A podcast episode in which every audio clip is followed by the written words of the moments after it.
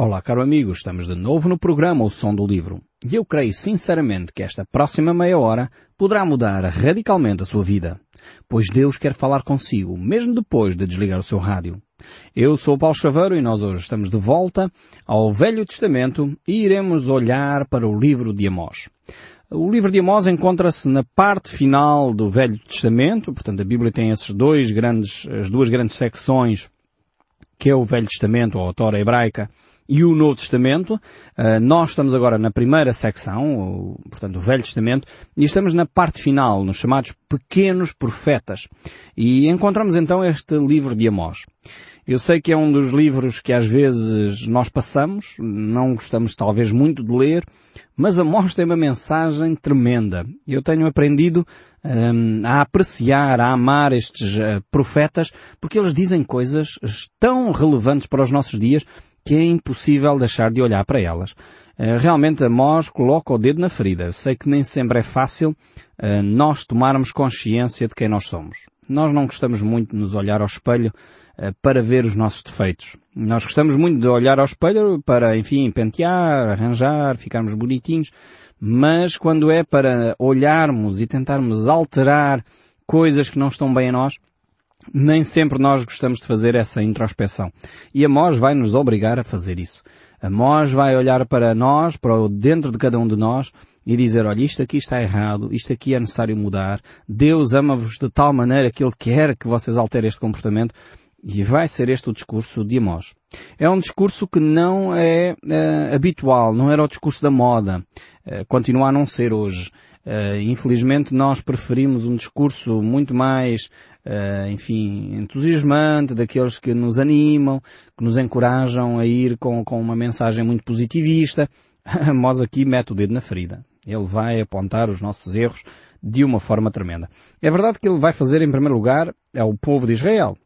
Uh, mas uh, aqui quando eu falo, ele fala connosco, é nesse sentido, o povo de Israel era o povo de Deus. Nós cristãos consideramos o povo de Deus. Então provavelmente há muito daquele ensino que serve para nós. E é nesse sentido que temos aqui um profeta extremamente atual. Uh, ele era um profeta destinado a este ministério profético, apesar de ele nunca ter frequentado uma escola profética. Já naquela altura havia uns seminários que preparavam uh, os profetas, os sacerdotes, enfim, havia uma preparação teológica. Mas uh, Amós é um simples homem de negócios, podemos dizer assim. Um simples homem que era agricultor, era pastor, da cidade de Tecoa, uma pequena cidade a 10 km de Belém, uh, uma cidade praticamente insignificante, como diriam os americanos, uh, in the middle of nowhere, uma, uma cidade que não tinha qualquer reconhecimento como importante e Amós é, retira-se desse contexto e vai então para o centro do conhecimento, o centro cultural da época e ali começa a fazer uh, reflexões incomodativas. Com a simplicidade de um homem do campo, mas ao mesmo tempo tal era a profundidade do seu conhecimento uh, que incomodava, porque ele estava cheio do Espírito de Deus. Foi Deus que o chamou para trazer esta mensagem uh, àquela população, àquela geração, uma mensagem extremamente relevante e uma mensagem incomodativa. Eu creio que a mensagem de Deus uh, faz sempre em nós duas reações. Uh, ou nós realmente ficamos incomodados com o ensino de Deus e muitas vezes ao estarmos incomodados alteramos os nossos comportamentos ou rejeitamos. E isto a mensagem de Deus faz ou a mensagem de Deus é um consolo para nós.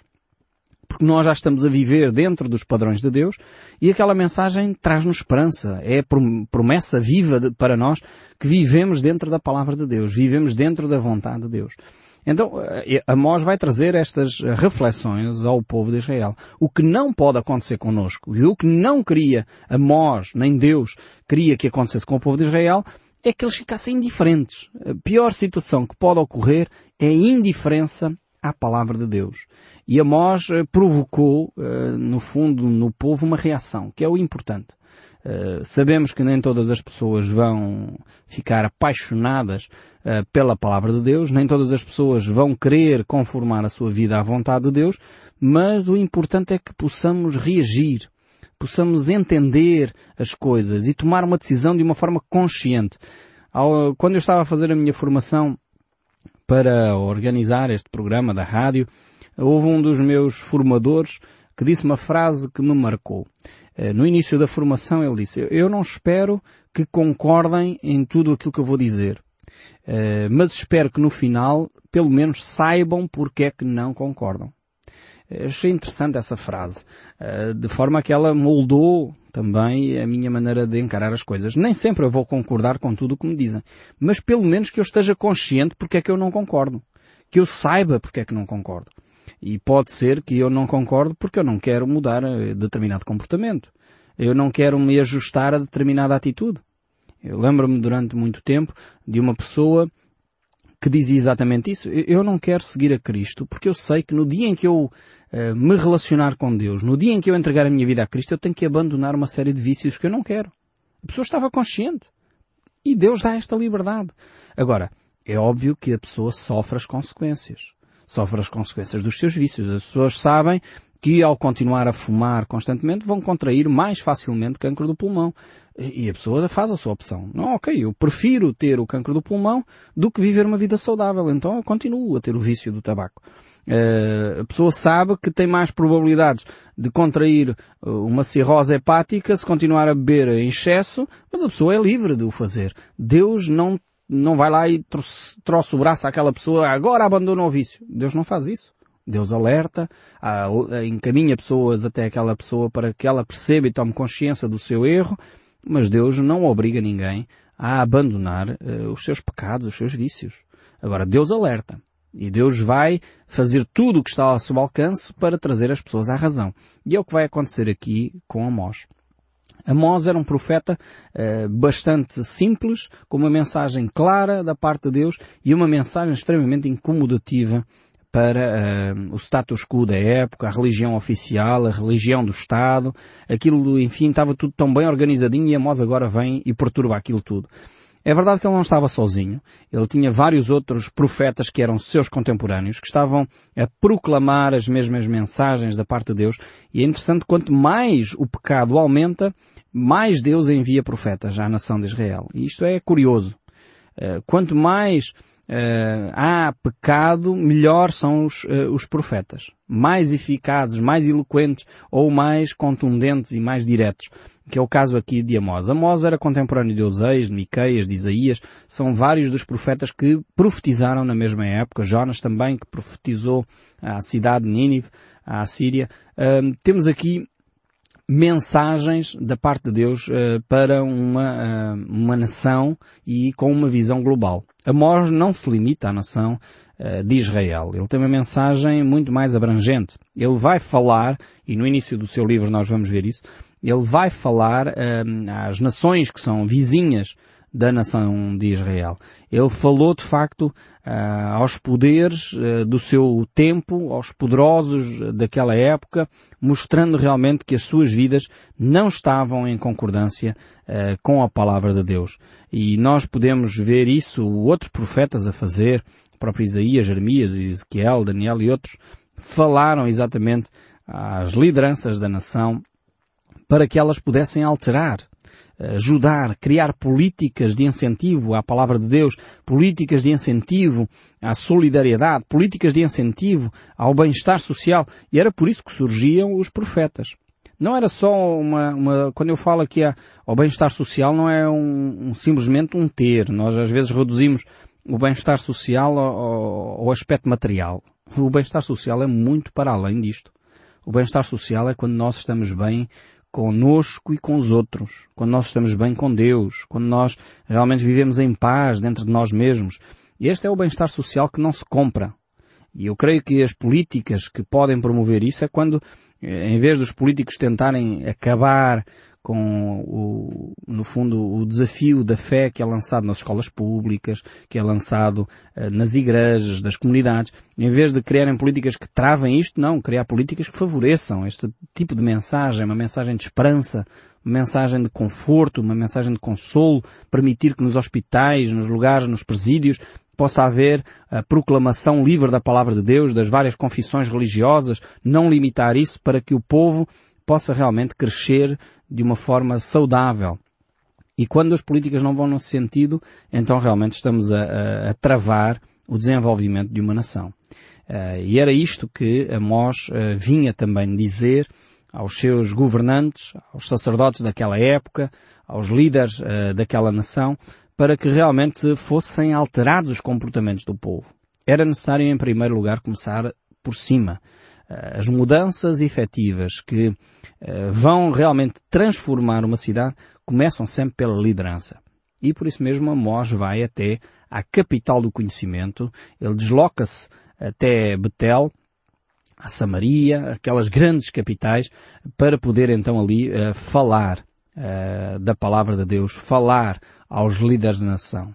Ele traz reflexões, não só, como eu disse, a Israel, mas ele vai falar sobre a Assíria, sobre a Filistia, a Fenícia, Edom, Amon, Moab. São as várias, os vários países que estão à, à volta da nação de Israel e ele tem mensagem da parte de Deus também para estas nações. Isto mostra claramente que Deus não é um Deus que se confina à nação de Israel. E isto é, daqui tira-se logo uma lição para nós.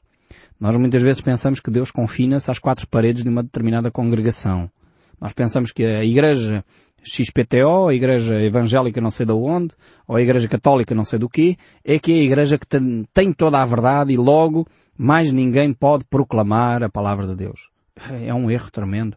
Deus fala onde Ele quer. Deus usa quem Ele quer. E nós temos que estar sensíveis a ouvir a voz de Deus.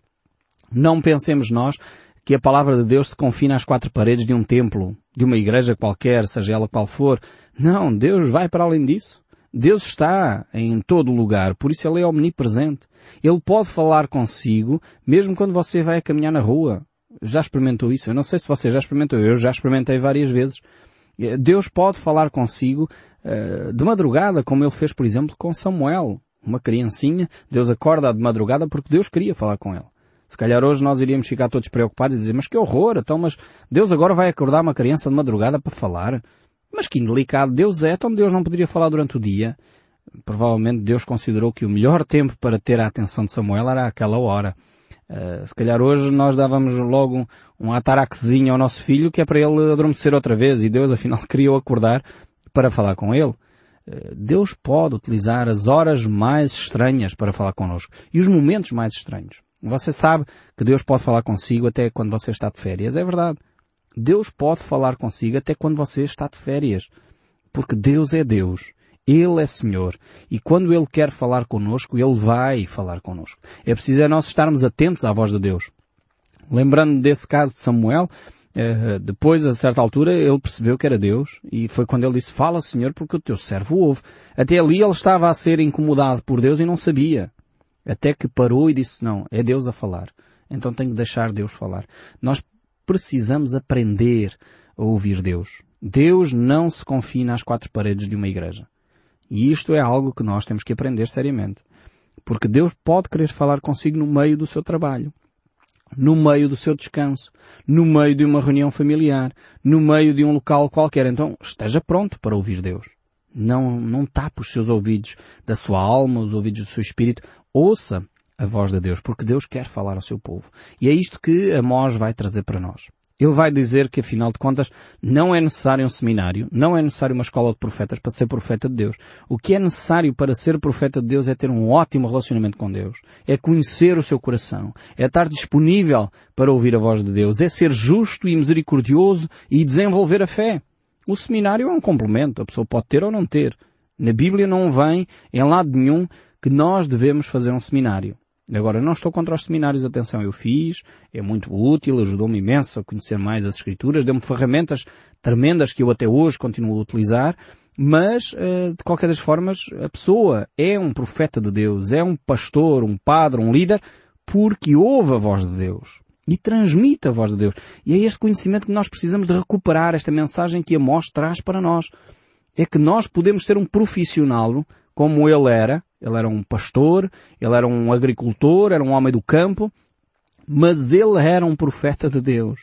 Veja o que diz aqui o verso 1 do capítulo 1 uh, eh, do livro de Amós. Diz assim, palavras que em visão vieram a Amós, que entre os pastores de Tecoa a respeito de Israel nos dias de Uzias, rei de Judá, e nos dias de Jeroboão, filho de Joás, rei de Israel, dois anos antes do terremoto. Note bem aqui esta declaração uh, que ele faz. Ele identifica claramente o tempo em que ele recebe esta visão. Uh, é nos dias de Jeroboão, filho de Joás, rei de Israel. E este Jeroboão aqui é Jeroboão II, não é o primeiro. Uh, pois aqui identifica dois anos antes do terremoto. Este terremoto é também mencionado pelo profeta Zacarias, cerca de 200 anos mais tarde. Então temos aqui um texto bíblico que nos identifica o período em que Amós vai profetizar. Os historiadores daquela época, talvez o mais conhecido é Josefo, ehm, ele eh, dá claros indicadores deste terremoto durante o reinado do rei Uzias e isto nos ajuda a situar então este homem no tempo, eh, percebendo nós que ele tem outros profetas que são seus contemporâneos, como é o caso de Oseias, Isaías, eh, Jonas. Então, vários profetas Deus levanta naquela altura. E uma coisa interessante neste primeiro verso, que eu não poderia deixar de passar uh, sem a mencionar, é as primeiras palavrinhas com que ele começa o livro. Ele recebe esta visão, diz assim, palavras que em visão vieram a Amós. Interessantíssima esta expressão aqui. Ou seja, não é Amós que andou a fazer uma grande pesquisa, não é Amós que andou, fez a fazer um curso teológico durante 4, 5 anos. Foram as palavras de Deus que vieram ter com Amós. Simplesmente porque Amós era um homem que estava a praticar a fé. Ou seja, ele vivia em concordância com a palavra de Deus e Deus disse assim, olha, este homem é um homem que eu quero usar. Este homem, sim, ele pode ser o fiel depositário da minha palavra.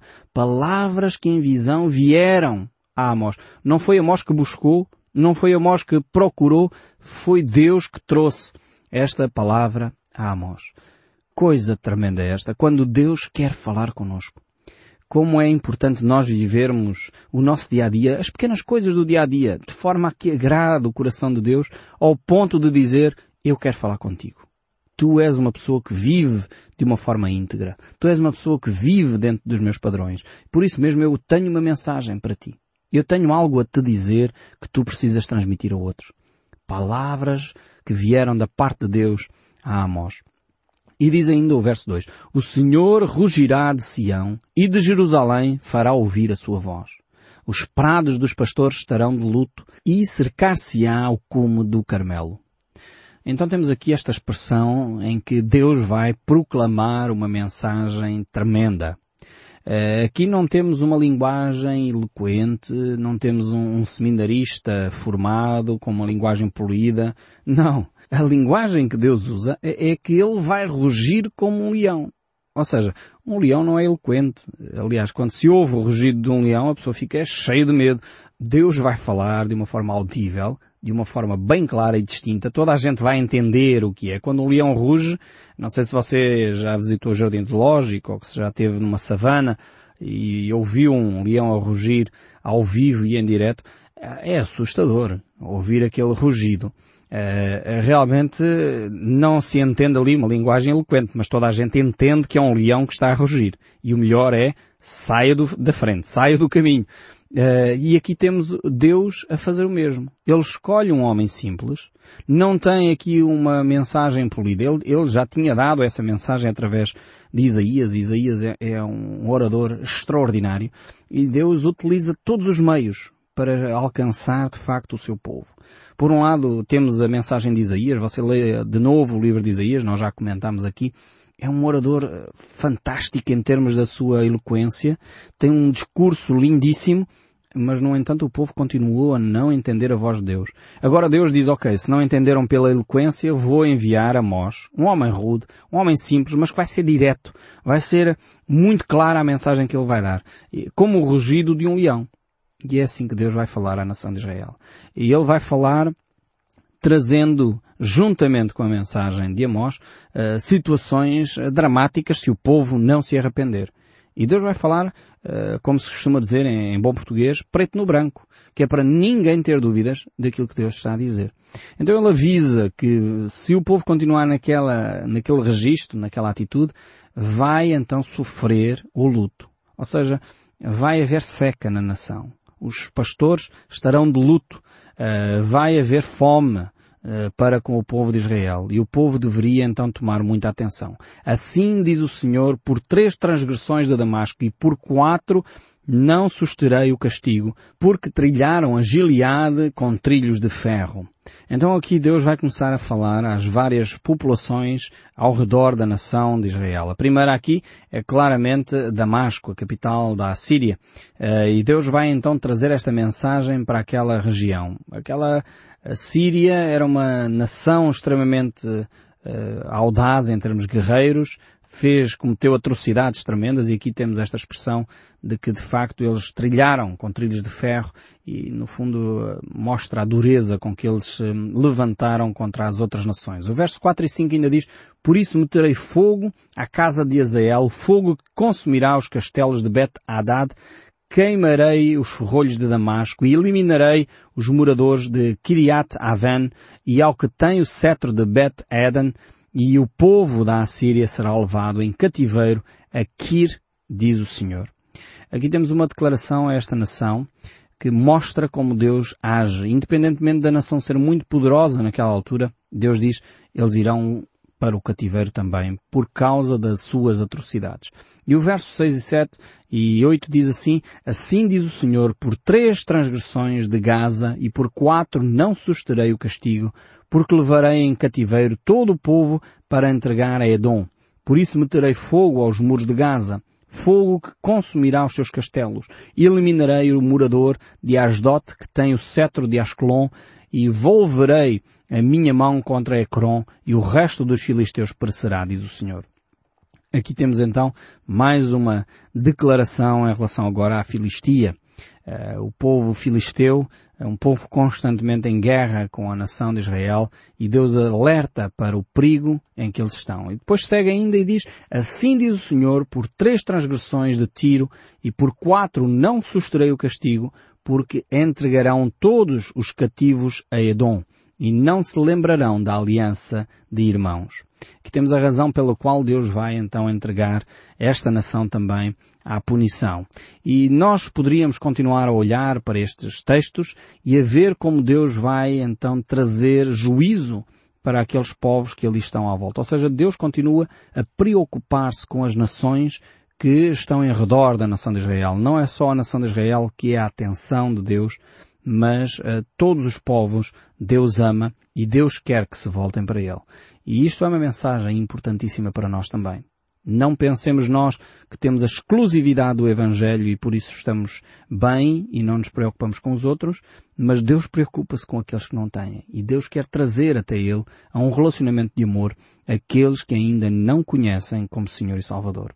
E no fundo Ele espera que você e eu possamos levar esta mensagem de esperança, de amor, de consolo àqueles que ainda não conhecem o Evangelho. E eu espero também que o som deste livro continue a falar consigo, mesmo depois de desligar o seu rádio.